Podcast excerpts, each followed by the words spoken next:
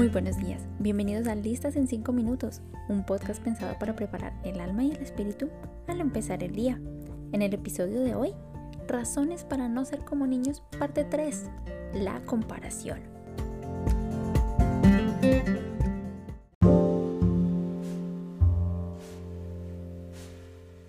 Pero él respondió a su padre, yo he trabajado para ti todos estos años, no he dejado de obedecerte y nunca me has dado ni un cabrito para celebrar con mis amigos. En cambio, cuando llega ese hijo tuyo que ha malgastado tu dinero con prostitutas, haces matar para él el mejor ternero.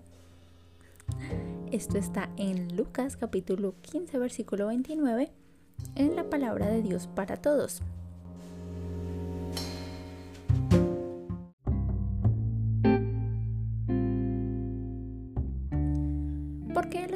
Comiendo chicle y yo no? ¿Por qué él puede jugar en el iPad y yo no? ¿Por qué mi hermana no tiene que ir a la escuela? ¿Por qué él puede ir más tarde a dormir que yo? ¿Por qué ella tiene más regalos que yo? Estas son frases recurrentes y continuas que sin duda alguna para todos los que hemos cuidado pequeños alguna vez hemos escuchado. Sin duda es difícil ser pequeño y no comprender que la vida tiene diferentes etapas. Que ayer eras joven y bebé y todos te llamaban tierno y eras el centro del hogar. Y ahora tu hermano o hermana ocupa ese lugar. Desafortunadamente tú no puedes recordar esas etapas. Y tu hermano menor tampoco recordará eso al crecer.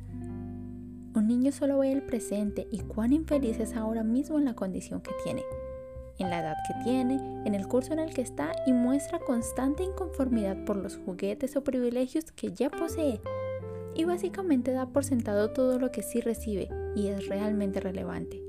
Comida, vestido y un hogar para ser amado.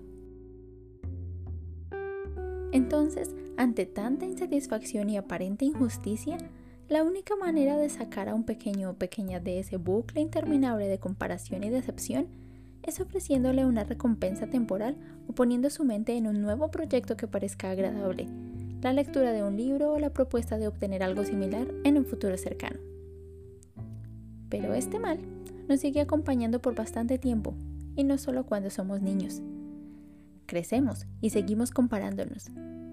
Dependiendo de nuestros intereses, empezamos a anhelar la condición física, la inteligencia, las habilidades, los talentos, el aspecto físico, las posesiones o incluso la personalidad o las amistades de los demás y sí, aunque nuestro Dios nos da día a día mucho más que techo y comida, pasamos mirando siempre a la vereda del vecino. Es que, ¿para qué son las redes sociales si no para eso? Pasamos valiosas horas mirando los problemas o los privilegios de otros para, en ese sentido, saber si sentirnos mejor o peor. Vemos que si aquella se devolvió a su país, que si el otro se quedó, que si a aquel le pagan más y empezamos a hacer juicios creyendo que podemos determinar si cada persona merece o no lo que se le ha dado. Podríamos pensar que este es un problema de la actualidad solamente, pero no es así. En la conocida historia del hijo perdido se destaca la actitud del hermano del protagonista.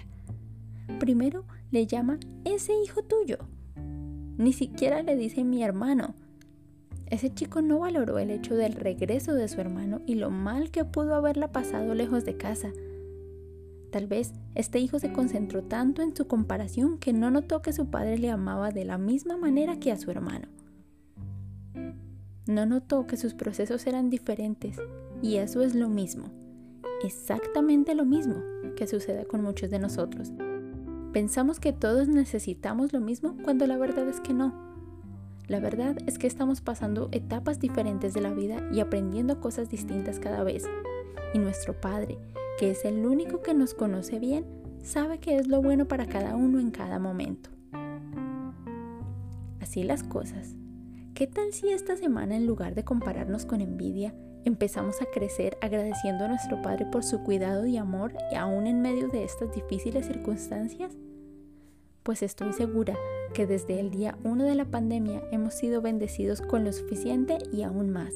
Sé que hemos crecido desde entonces y todo gracias a aquel de quien nada se sale de control.